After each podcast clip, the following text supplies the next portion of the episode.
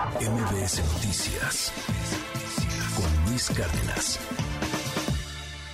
Vámonos al futuro. La NASA regresa a la reconquista por el espacio y acaba de frustrarse el lanzamiento de Artemis 1 al parecer una fuga de combustible se pospone hacia el viernes. De hecho, creo que el canciller Marcelo Ebrard andaba por allá en la en, en lo que iba a ser el lanzamiento de Artemis 1. Querido Arturo Barba, cuéntanos la NASA de nueva cuenta la reconquista del espacio, ahora ya con competencia, ¿eh?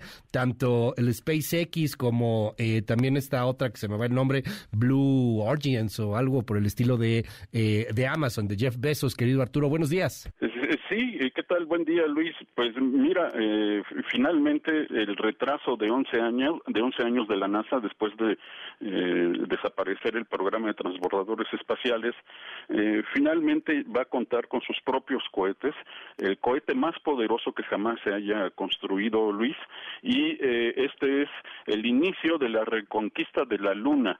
va en 2024 va una misión ya tripulada con seres humanos, solo le van a dar vuelta a la Luna y en 2025 se espera que ya aterricen nuevamente astronautas, seres humanos ahí en la Luna. Eh, va a ir una mujer y va a ir una persona de color negro, entonces este van a cambiarse ahí varios hitos.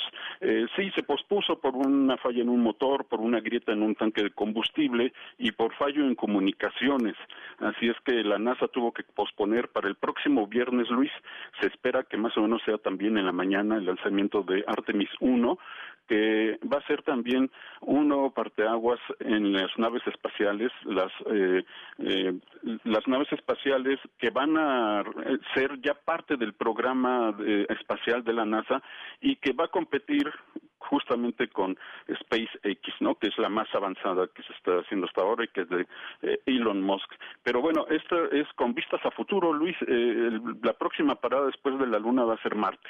Entonces, vamos a ver un poco de historia. Ahora es una parte anecdótica, esperemos que no pase a mayores, y el canciller se va a tener que regresar, a lo mejor regresa a la Ciudad de México y luego se va a tener que regresar a ver el lanzamiento el próximo viernes. Hay que priorizar las campañas, ¿no, Luis? Sí, definitivamente. Se cebó la corcholata. También hasta en eso, querido Arturo. En fin, oye, este, muy interesante porque viene el, la reconquista de, de, la luna, ¿no? O sea, volver al, tema creo que es, es importante. Y también el cambio de hito en esta nueva, en estas nuevas formas sociales que estamos viendo. O sea, va un negro, eh, un afroamericano, va una mujer también, y tratar de interesar al público y a la audiencia, que también es importante, de nueva cuenta con la conquista del espacio. Todavía en este momento, querido Arturo, hay gente que dice que la eh, expedición de Neil Armstrong fue un fraude, que fue grabado en un estudio en Hollywood, que la Tierra es plana, etcétera, etcétera.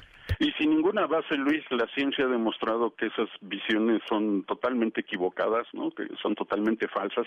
No hay que hacerle caso, los jóvenes hay que verlo esto como un avance más eh, de la aventura humana. No solamente es avance tecnológico, científico, no solamente es popularización de la ciencia como lo hace la NASA muy bien, sino también es explorar uno de los más profundos aspectos del espíritu humano, que es la aventura el conquistar zonas, áreas que jamás ha llegado el ser humano y creo que este es el reinicio de estas de estos esfuerzos, tal y como lo hicieron los descubridores de, del continente americano, tal y como lo hizo Magallanes al darle la vuelta al mundo y eh, ahora se va a repetir esta hazaña del Neil Armstrong y otros 12, otros 11 astronautas más que pisaron el suelo de la Luna. Ya lo platicaremos con más detalle. Arturo Barba, te mando un gran abrazo y te seguimos en tus redes, querido Arturo. Sí, arroba Abanaf, en, hoy en su tinta, en MBC Noticias y por supuesto en sapiensideas.com. Gracias, es Arturo Barba.